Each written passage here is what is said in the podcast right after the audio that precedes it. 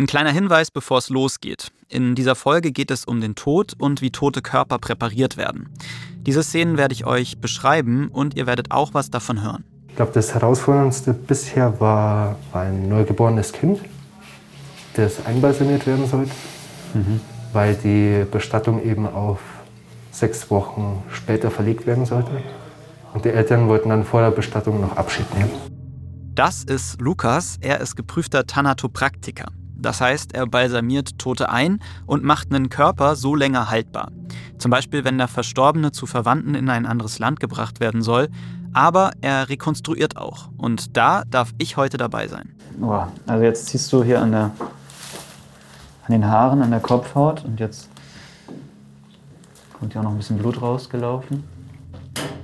Das, ja. das finde ich schon echt ein, also ein, ein super überfordernden Einblick gerade, dass man, ne, man kann hier durch dieses Loch in der Schädeldecke total ins Gehirn schauen. Wenn jemand zum Beispiel einen schweren Unfall hatte, aber die Angehörigen sich trotzdem am offenen Sarg verabschieden möchten, dann wird der Tote optisch wieder hergerichtet, präpariert oder rekonstruiert, je nachdem, wie schwer die Verletzungen sind. Und ich will mir heute anschauen, wie das abläuft. Ich bin Frank und der Tod begegnet mir in meiner Arbeit als Reporter immer wieder. In meinem persönlichen Umfeld habe ich bisher noch nicht so viele Verluste verarbeiten müssen und sie waren in der Regel auch vorhersehbar. Also was ganz anderes als das, was ich heute mitbekommen werde. Ich will in dieser Folge nicht nur rausfinden, welche Möglichkeiten es gibt, einen toten Menschen zu präparieren, dass die Angehörigen Abschied nehmen können, sondern auch, wieso dieser Abschied am offenen Sarg eigentlich so wichtig ist. Das ist die Frage. Ein Podcast von Funk. Ich bin auf dem Weg zu Lukas und seinem Beerdigungsinstitut.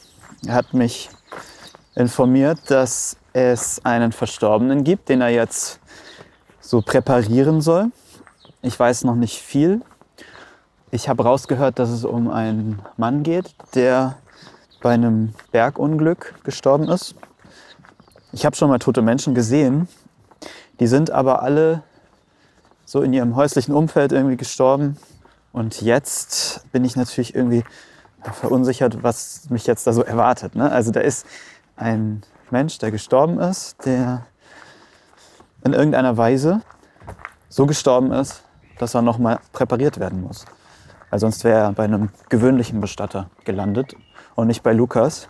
Ja, also die Ungewissheit, das macht mir Sorge. Der Anblick, so wie wird es mit mir dabei gehen, wenn ich jemanden sehe, der ja, so verunglückt ist einfach. Und jetzt sind wir hier schon. Hallo. Hallo. Wir sind verabredet mit dem Lukas. Okay, einen Moment. Genau. Kurz ganz vorne, ja. Hi, gleich wie in so einem OP-Outfit hier. Der Lukas. Lukas, hi, ich bin Frank. Das habe ich schon gehört. Hast du schon gehört? Aber gesehen noch nicht. Super. Sollen wir einfach, wir folgen dir mal. Das ist mein erster Besuch in einem Bestattungsunternehmen. Deswegen muss ich mich hier kurz mal so ein bisschen umschauen. Wir kommen in einen großen Raum. Hier stehen so vier oder fünf Särge aus Holz, in der Ecke sind ein paar Stühle gestapelt. Die eine Wand ist mit einer Flusslandschaft bemalt und an einer anderen Seite lässt sich der Raum mit Garagentoren Richtung Hof öffnen. Lukas erklärt mir, dass hier auch Trauerfeiern und Verabschiedungen stattfinden. Lukas ist ein bisschen größer als ich und sein Gesicht sehe ich erstmal gar nicht so richtig wegen der Maske. Das ist auch der Grund, wieso seine Stimme vielleicht manchmal etwas gedämpft klingt. Er hat kurze dunkle Haare und kleine, wache Augen.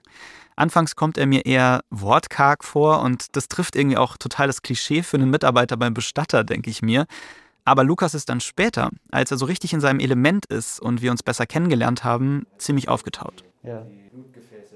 Jetzt nimmt er mich mit durch eine Hintertür in einen anderen Raum und da ist auf der linken Seite sowas wie eine Kühlkammer. Es sieht jedenfalls so aus, weil die Tür extrem dick wirkt und so eine große Verriegelung davor ist. Jetzt sag mir noch mal kurz, Lukas, äh, wir gehen jetzt hier um die Ecke. Äh, da drin. Da drin. Mhm. Und darin befindet sich auch der Verstorbene. Genau, richtig. Den habe ich jetzt schon mal vorbereitet. Also im Grunde nur auf den Tisch gelegt, genauso wie er war. Ja, kannst du mal sagen, was, äh, was du gesehen hast und worauf ich mich jetzt gefasst machen muss? Also es war ein Bergsteiger, der abgestürzt ist mhm.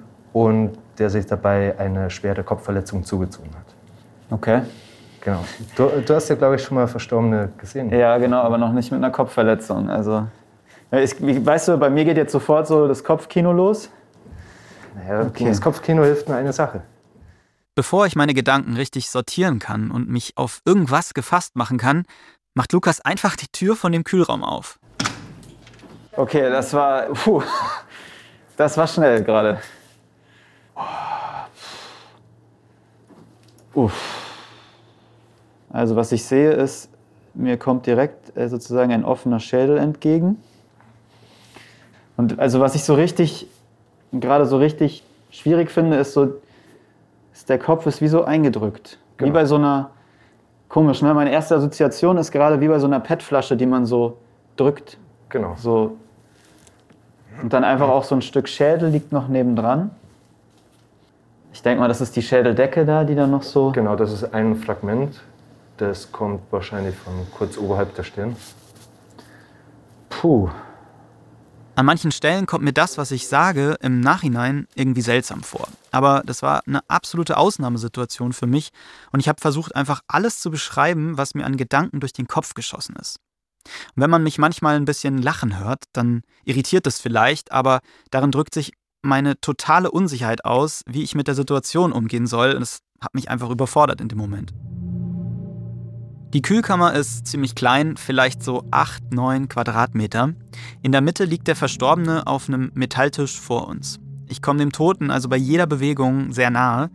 Sein Kopf zeigt zum Ausgang und am Fußende hängt ein Schlauch mit einer Duschbrause dran. Alles ist sehr aufgeräumt und steril, wie in einem OP. Wenn man an der Tür steht, sind da auf der linken Seite noch ein paar Schränke. Alle sind verschlossen. Noch. Denn später wird Lukas darin alles finden, was er für die Rekonstruktion braucht. Was genau ist jetzt deine Aufgabe? Wir haben morgen bei dem Verstorbenen eine Verabschiedung. Ja. Das bedeutet, dass die Angehörigen nochmal kommen, sich verabschieden möchten. Mhm. Und wir müssen ihn eben dementsprechend vorbereiten. Das heißt, wir werden jetzt dann anfangen, erstmal eine generelle Körperwäsche, damit wir sehen können, wo überall Verletzungen sind. Mhm. Ich würde dann tatsächlich von unten nach oben arbeiten, mhm. damit wir erstmal die, die Wunden unten am Bein verschließen können. Der Kopf wird wahrscheinlich die meiste Zeit in Anspruch nehmen. Jetzt ist so beim Kopf, also. Ich muss erst mal kurz. Das ist wirklich ein schwieriger Anblick. Beim Kopf jetzt geht es wahrscheinlich darum, auch das Blut abzuwaschen. Genau. Und aber jetzt sehen wir hier ja schon, der, der Schädel ist ja einfach total eingedrückt. Genau. Letzten Endes, wir werden es so ähnlich machen, wie man es normalerweise bei einer Obduktion macht. Mhm. Das bedeutet, die Kopfhaut einmal komplett aufschneiden mhm. und dann eben den, nennen wir es mal, den Hautlappen eben nach vorne klappen, damit wir eben genau den Schädel sehen können. Ja. Und dass wir dann eben die einzelnen Teile rausholen, sauber machen und dann wieder zusammenkleben. Mhm. Und dann letzten Endes wieder die Gesamtheit vom Schädel wiederherzustellen. Ich stelle es mir irgendwie. Ist schon noch ein bisschen seltsam, wenn man so alleine in so einem Raum mit einem toten Menschen die ganze Zeit arbeitet, oder? Kann sein, dass du ein bisschen extrovertiert bist. Ja, also. Also, also bist eher ein, ein Gesellschaftsmensch. Ja, ich, also ich glaube, ja, also ich glaube, ich arbeite gerne mit anderen Menschen zusammen. Und ich habe gerne irgendwie so ein soziales Gefüge um mich herum irgendwie. Und, und das stelle ich mir irgendwie sehr so ruhig und leise. Und einsam. Einsam. So stelle ich es mir vor. Genau. Also ich bin eher introvertiert und alleine arbeiten ist halt dann für mich eher entspannt. Ich gewöhne mich langsam an den Anblick, aber also ich stelle mir auch noch die ganze Zeit diesen Sturz vor und was da passiert ist. Ich glaube, das ist nicht förderlich, dass man so die ganze Zeit sich das überlegt. Aber du hast jetzt gesagt, du würdest jetzt erstmal anfangen zu waschen. Genau. Oder? Okay. Der Mann, der da vor mir liegt, ist in etwa so alt wie mein Vater. Und auch der geht oft wandern in der Gegend, in der der Unfall passiert ist. Im Netz steht über den Weg, dass es ein anspruchsvoller Steig ist, ohne viele Menschen. Und ich denke immer wieder daran, wie das wäre, wenn mein Vater mich morgens anruft und von seiner schönen Wanderung erzählt, die er heute vor sich hat, und dann nicht mehr zurückkommt. Richtig, richtig schlimmer Gedanke für mich. Das heißt, du wäschst jetzt auch die Haare? Geringfügig. Erstmal, damit wir den, den Schmutz wegbekommen. Mhm. Das ist natürlich jetzt hier, was da weggespült wird, ganz viel Erde und Dreck vom Berg. aber letztlich auch einiges an Blut. Das ist der zweite Lappen da für mich. Falls du möchtest, schon, ja. Okay. Boah, für mich ist das echt äh, eine Überwindung, mit einem, ja letztlich mit so einem Spüllappen in einem Gesicht von einer toten Person zu wischen. Verstehst du? Weil das so ein, ich weiß nicht, also es ist so, ich, mir fällt es total schwer, dir diese Distanz aufzugeben. Und gleichzeitig, wenn ich jetzt so den Lappen ins Gesicht führe, dann merke ich, wie starr alles schon ist und wie, wie fest. Ich denke mal, es ist einfach das, so ein bisschen das Verständnis, dass es notwendig ist. Das einfach mit der, mit der Zeit oder wenn man sich mit einem Beruf befasst, dass es einfach ja, Sachen gibt, die jetzt nicht unbedingt die, Angenehmsten die, sind? die, schön, ja, oder die schönsten sind, die man aber einfach macht, weil bevor wir hier jetzt mit den Handschuhen äh, lange im Gesicht rumreiben, da erzielen wir halt natürlich so nicht nur schneller, sondern auch, auch gründlichere Okay, ja. Ergebnisse. Und das ist Die Arme sind jetzt so total abgeknickt, ne? Mhm. Ist das jetzt etwas, so, was man als Leichenstarre bezeichnen würde? Oder ist das. die Leichenstarre löst sich in der Regel nach 48 Stunden wieder. Sie sind jetzt natürlich noch in der Position, weil also das kam von der Lagerung in unserer Unfallwanne. Genau und natürlich in dem Zustand kam er dann in unsere Kühlung und deswegen ist, ist das jetzt einfach so verblieben, weil er in der Zwischenzeit nicht bewegt worden ist. Ah ja, okay. Das heißt, man kann das wieder gerade biegen. Genau, das kannst du gerne mal probieren. Also ist auf jeden Fall ganz kalt und es lässt sich sehr schwer bewegen. Aber kann man den Arm jetzt wirklich gerade machen? Mit Gewalt. Naja, Ge Gewalt ist vielleicht das falsche Wort, eher mit, mit ein bisschen Kraft. Kraft. Also generell bei Verstorbenen, die, auch die Leichenstarre, die lässt sich lösen, indem man einfach mit, mit Kraft, aber halt gefühlvoll quasi die, die Gelenke wieder beansprucht, sodass sich die Muskeln wieder lösen können. Das heißt, man muss jetzt einfach ein bisschen hier so dran ziehen. Genau. Also das war wirklich ein seltsamer Moment. Ich wollte den Arm bewegen und das ging nur sehr langsam. Ich habe mich gar nicht getraut, da richtig fest anzupacken. Aber ich wollte den Verstorbenen einfach gut sauber machen von der Erde an seinem Oberarm. Es war ein komisches Gefühl. Gleichzeitig hat mich das Waschen und das Anfassen dem Verstorbenen nochmal sehr viel näher gebracht. Mit so, ne, also wenn man es so ein bisschen langsam macht, lässt der Arm sich schon strecken. Und wahrscheinlich soll er dann ja später so liegen, als würde er schlafen. Im weitesten Sinne, oder? Letzten Endes, ja. Also gerade, vielleicht mit gefalteten Händen oder so. Genau, das ist der, der Standard.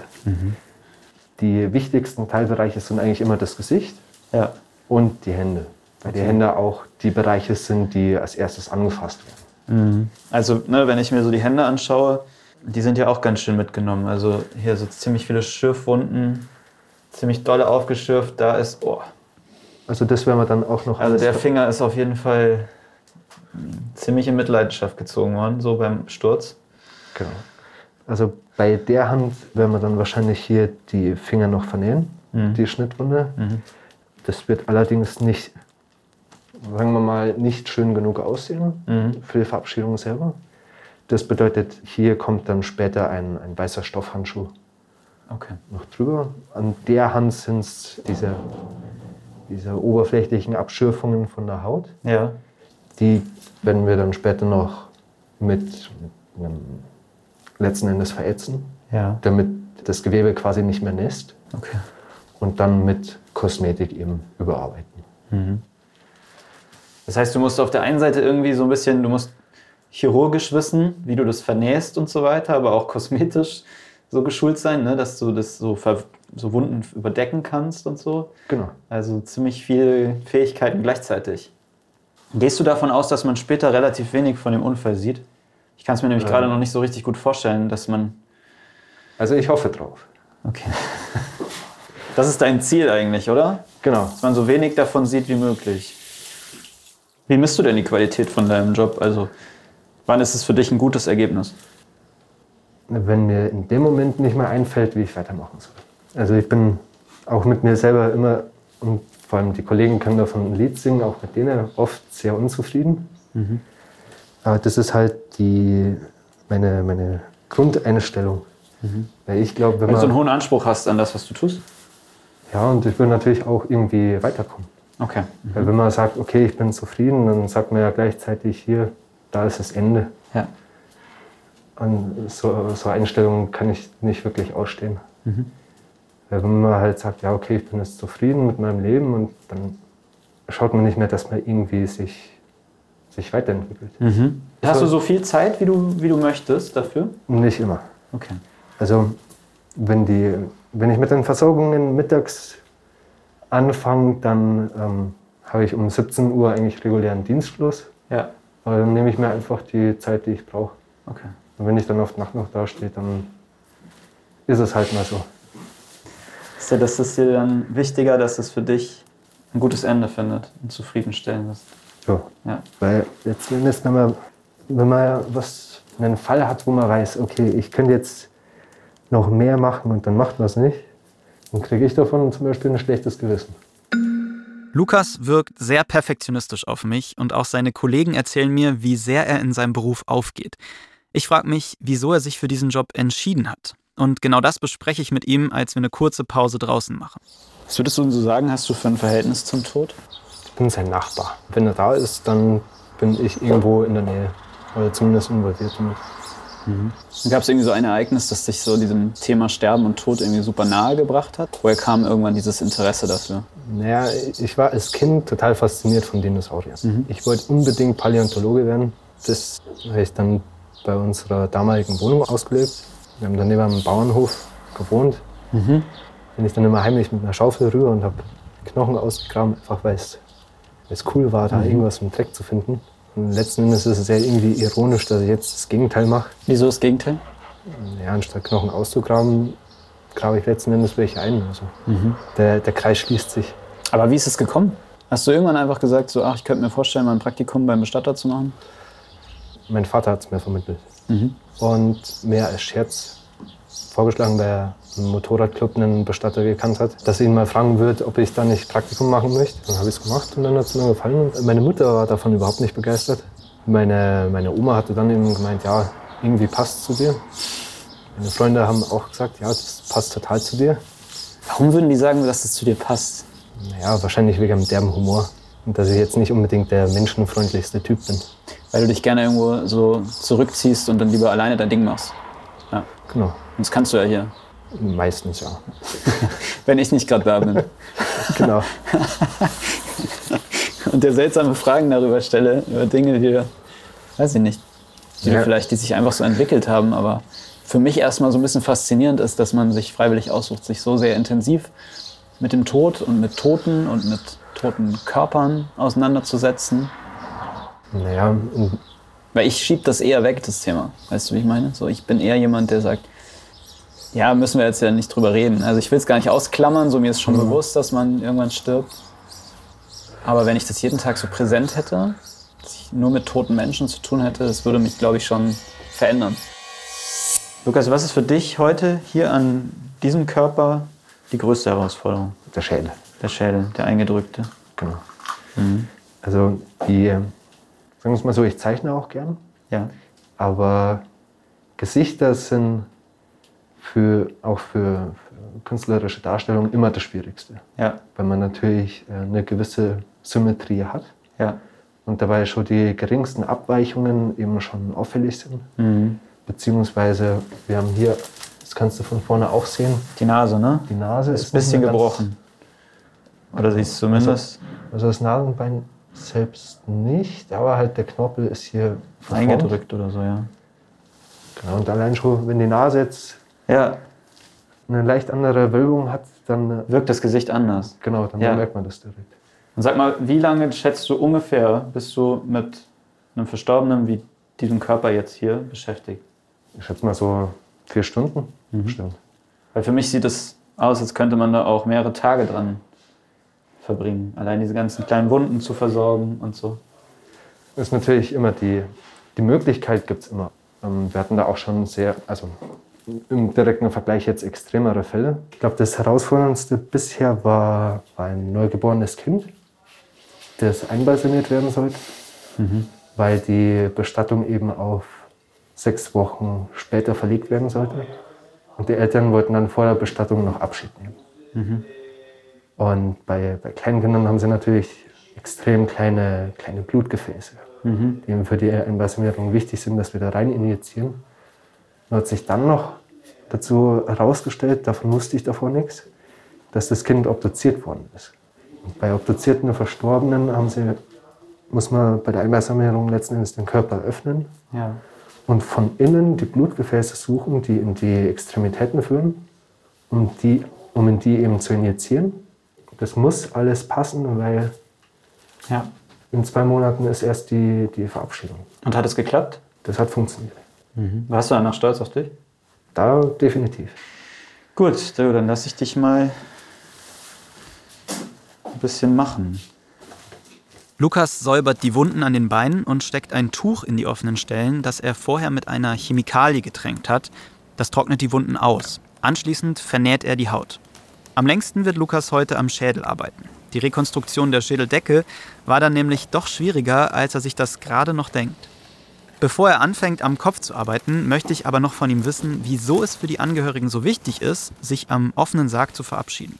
Die, die Verabschiedung vom Verstorbenen selber ist im Grunde einer der, der wichtigsten Schritte für die, für die Trauerarbeit. Mhm. Einfach für die Realisation, okay, den, den ich gekannt habe oder geliebt habe oder keine Ahnung was, der ist jetzt tot. Mhm. Und erstmal das zu, zu realisieren, ist ist auch für, für Kinder extrem wichtig. Und da ist es halt dann für uns auch wichtig, dass wir die Verstorbenen dementsprechend vorbereiten, dass die präsentiert werden können, ohne dass jetzt die Kinder davon irgendeinen Schaden tragen, sondern mhm. dass sie halt auch Abschied nehmen können. Ich habe mir im Vorhinein gedacht, vielleicht will man seinen Angehörigen dann vielleicht doch lieber in, so in Erinnerung behalten, wie er war und nicht in einer Verfassung, in der zwar alles getan wurde, damit er wieder so aussah wie vorher, aber vielleicht doch noch, ne, vielleicht man doch noch sieht und erkennt, was da Schlimmes passiert ist. Ja, es ist halt, also insbesondere bei Unfällen haben wir halt eine besonders hohe äh, psychische Belastung für die mhm. Angehörigen. Weil von jetzt auf gleich einfach jemand weg ist. Genau, richtig. Bei, bei vielen Krankheiten gibt es eine Vorlaufzeit. Das heißt, die, die Angehörigen haben auch eine vorweggenommene Trauer, die können sich darauf einstellen. Mhm. Der Unfalltod ist, Tod ist am, am plötzlichsten. Und in den Fällen ist halt die Gefahr am größten, in, in pathologische Trauerverläufe mhm. reinzufahren. Einfach da, weil nicht begonnen wird, die Trauer zu verarbeiten. Mhm. Oder weil zum Beispiel die Habseligkeiten letzten Endes eingefroren werden. Dass man zum Beispiel am Zimmer vom Verstorbenen trotzdem nichts verändern möchte. Mhm. Das sind dann deutliche Anzeichen. Und den Leuten geht es halt dann einfach nicht gut, weil in der der Abschluss fehlt, weil sie nie richtig beginnen konnten, das alles zu verarbeiten. Mhm. Also ich versuche hier gerade die einzelnen Teile des Schädels frei zu bekommen, damit wir die dann gesondert säubern können und dann eben zusammenkleben und dann als Gesamtheit wieder einsetzen können. Oh, also jetzt ziehst du hier an, der, an den Haaren, an der Kopfhaut und jetzt kommt ja auch noch ein bisschen Blut rausgelaufen. Das ist ja genau da, wo die Schädeldecke sozusagen eingedrückt ist, ne? Genau. Mhm. Nach was guckst du? Wie jetzt hier am sinnvollsten die, die Kopfhaut weiter öffnen. Ja, ja. Das finde ich schon echt ein, also ein, ein super überfordernden Einblick gerade, dass man, ne, man kann hier durch dieses Loch in der Schädeldecke total ins Gehirn schauen. Und du musst jetzt das, die Kopfhaut noch weiter öffnen, dass du da drunter kommst, oder? Genau. Was ist das, was du jetzt aufmachst? Das ist ein Skalpell? Das ist ein Skalpell. Mhm. Also jetzt nimmst du das Skalpell, setzt es an die Kopfhaut. Genau. Und schneidest die Kopfhaut auf.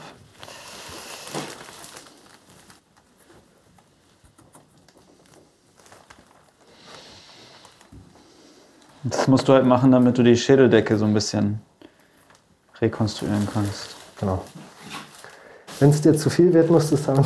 Ja, äh, es ist nicht zu viel, es ist nur ein. Befremdlich. Es ist ein total ungewohnter Anblick in den offenen Schädel eines Menschen zu schauen. Auf der einen Seite ist es irgendwie, weiß ich, dass es total wichtig ist, das zu machen, damit der Mensch später die Kopfform zurückbekommt, an die die Angehörigen gewöhnt sind. Aber ich habe schon einen krassen Respekt auch vor dir, dass du das so, dass du das so machst.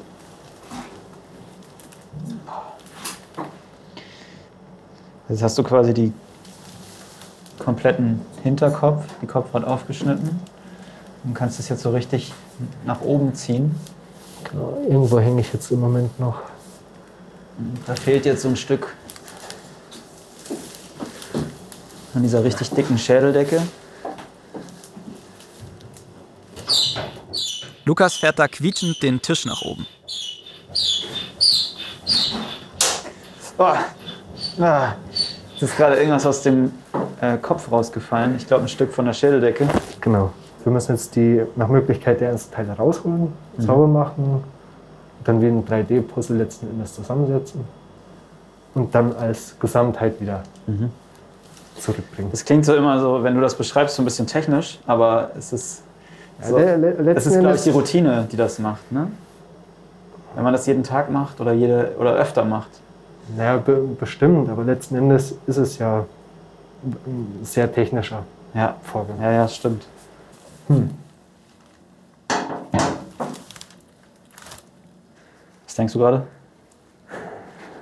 Äh, ich denke mal, dass wir vorübergehend das, das Hirn entnehmen werden. Mhm. Einfach weil ich ansonsten hier oben nicht anständig weiterkomme. Okay. Und was ist da gerade so, so schwierig? Ja, die Einzelteile einfach frei zu bekommen. Das heißt, du musst jetzt einfach das Gehirn lösen von dem, von allem, von allen Verwachsungen da.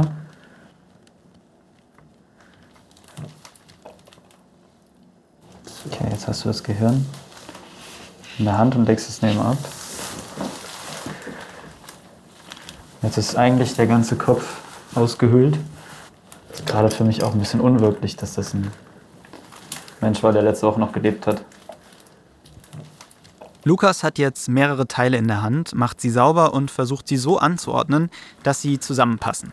Man kann es nicht anders sagen, er puzzelt die Knochen aneinander und versucht daraus wieder eine komplette Schädeldecke hinzubekommen. Und dann klebt er sie aneinander. Aber da gibt es noch ein Problem. Uns fehlen ein paar Teile.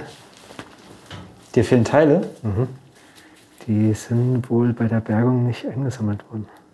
Oder vielleicht von Tieren geklaut. Und wie kriegst du diese Teile der Schädeldecke jetzt dann wieder zusammen? Viel Kleber. Kleben? Mhm. Mhm.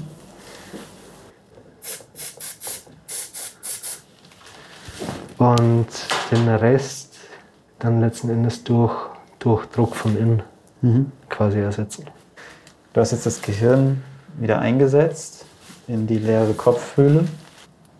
Und das setzt sich jetzt irgendwie so langsam alles wieder zusammen, so dass ich das Gefühl bekomme, so die, der Schädel, wie er mal war, kommt jetzt langsam wieder in die Form. Und dadurch verändert sich dann eben auch die Gesichtsform dein Urteil?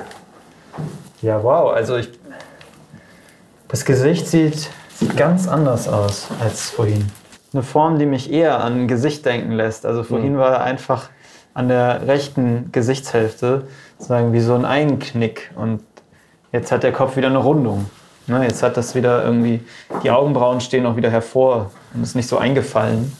Der Schädel hat sich für mich seit heute früh schon sehr verändert. Die größten Verletzungen sieht man kaum noch und dadurch fällt es mir auch leichter, dem Verstorbenen ins Gesicht zu schauen. Was aber noch deutlich zu sehen ist, ist eine große Schnittwunde an der Stirn und da weiß Lukas selbst noch nicht ganz genau, wie er das hinbekommen soll.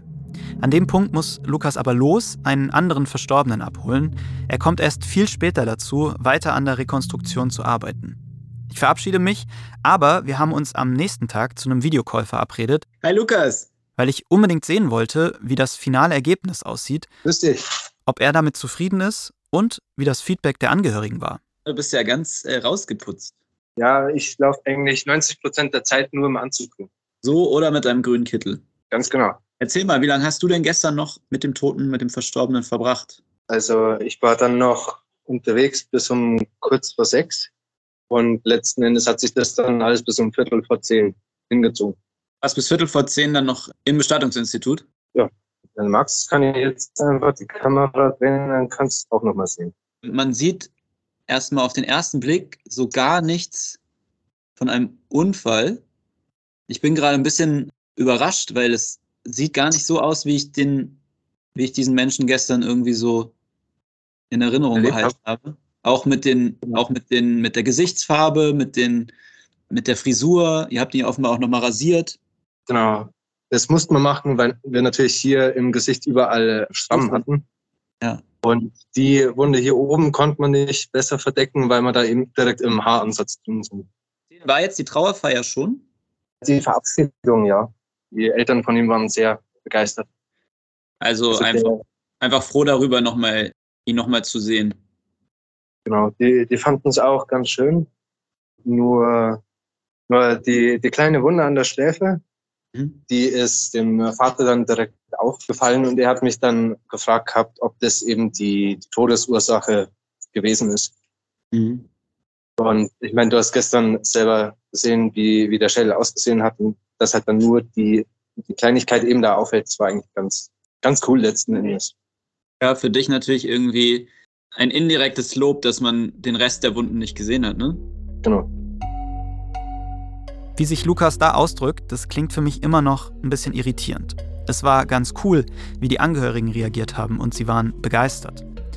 Was ich mir aber immer wieder ins Gedächtnis rufe, Lukas hat einen alltäglichen Umgang mit dem Tod. Er sagt ja selbst, er ist sein Nachbar. Für mich ist das Thema aber ganz weit weg. Und ich denke immer wieder, darf man das so sagen? Ich war dem Tod heute so nah wie sonst noch nie. Und Lukas hat mir dabei gezeigt, es gibt ihn, den guten, pietätvollen und professionellen Umgang mit einem verstorbenen Menschen. Aber ohne diese tiefe Schwere, die der Tod für mich oft hat. Und das war eine sehr wertvolle Erfahrung. Am Ende des Tages habe ich auf jeden Fall eines sehr gut verstanden, wie wichtig Lukas Job ist. Denn er hilft Menschen, ihre Trauer ein Stück weit besser verarbeiten zu können. Weil du ja gesagt hast, dass, dass der Anblick für Hinterbliebene, für die, für die Angehörigen oft traumatisierend wäre, wenn sie den Toten dann so sehen würden, wie du sie siehst. Wie wäre das denn, wenn einer deiner Angehörigen stirbt? Könntest du dir vorstellen, die dann auch wieder zu, herzurichten oder wäre das für dich ein, eine Grenze? Ja, also für mich wäre das tatsächlich das, mir persönlich das Allerliebste. Weil ich dann selber sagen könnte, okay, ich weiß genau, was, was gemacht worden ist und wie ich es mache, ist es in meinen Augen richtig. Du hättest auch kein Problem, deine, deine Eltern oder so vor dir liegen zu haben und vielleicht auch nach einem Unfall oder so zu behandeln. Ja, bedrückend wäre es wahrscheinlich schon, aber letzten Endes denke ich nicht, dass, dass das für mich ein großes Problem darstellen wird. So, das war zugegebenermaßen eine ziemlich heftige Folge. Ich hoffe, ihr konntet für euch was daraus mitnehmen. Danke auf jeden Fall an Lukas für den Einblick in seinen Job. Ich fand das super spannend. Mich hat eine Frage die ganze Zeit beschäftigt. Würde ich mich nach so einem Unfall von jemandem am offenen Sarg verabschieden wollen? Oder die Person lieber so in Erinnerung behalten, ohne sie nochmal zu sehen? Was denkt ihr darüber? Lasst mich doch gern an eurer Sicht teilhaben und wenn ihr mögt, dann schickt mir eine Sprachnachricht an die 0174 274 5065. Letzte Woche habe ich mit Annika und Julia über ihre Beziehung geredet und was sich geändert hat, seit Julia sich als trans geoutet hat. Ich freue mich immer sehr, wenn ihr mir Feedback oder Gedanken zu den Folgen schreibt. Und natürlich, wie immer nicht vergessen, abonniert doch diesen Podcast und drückt die Glocke und dann bekommt ihr auch immer eine Nachricht, sobald die Folge raus ist. Jetzt noch ein kleiner Tipp zum Hören, bis wir nächste Woche wieder da sind. Funk hat einen Podcast, in dem sie die wichtigsten Themen der Woche besprechen. Hi, ich bin Leo, ich arbeite bei Funk und wir haben jetzt einen Podcast direkt aus unserer Zentrale gestartet, weil viele stellen uns bei Instagram Fragen rund um die aktuellen Themen und wir wollen da Einordnungen mit unseren Expertinnen und Experten geben. Deswegen schauen wir jetzt immer pünktlich zum Wochenende zurück auf das, was die Woche wichtig war. Was waren die großen Themen? Was bedeuten die Nachrichten für uns? Und was haben wir vielleicht Neues gelernt? Dazu laden wir uns jede Woche Gäste ein, die uns im besten Fall nochmal eine ganz neue Perspektive auf die Themen geben können. Wenn ihr dabei sein wollt, klickt auf Abonnieren. Wir freuen uns. Ciao! Die Frage ist ein Podcast von Funk, von ARD und ZDF. Ich bin Frank Seibert, Autorin ist Amelie Hörger, Redaktion Theresa Fries, Florian Meyer-Havranek und Patrick Abele, Produktion Hanna Meyer, das Sounddesign kommt von Benedikt Wiesmeier und Enno Rangnick und die Grafik von Antonia Dengler und Bianca Taube.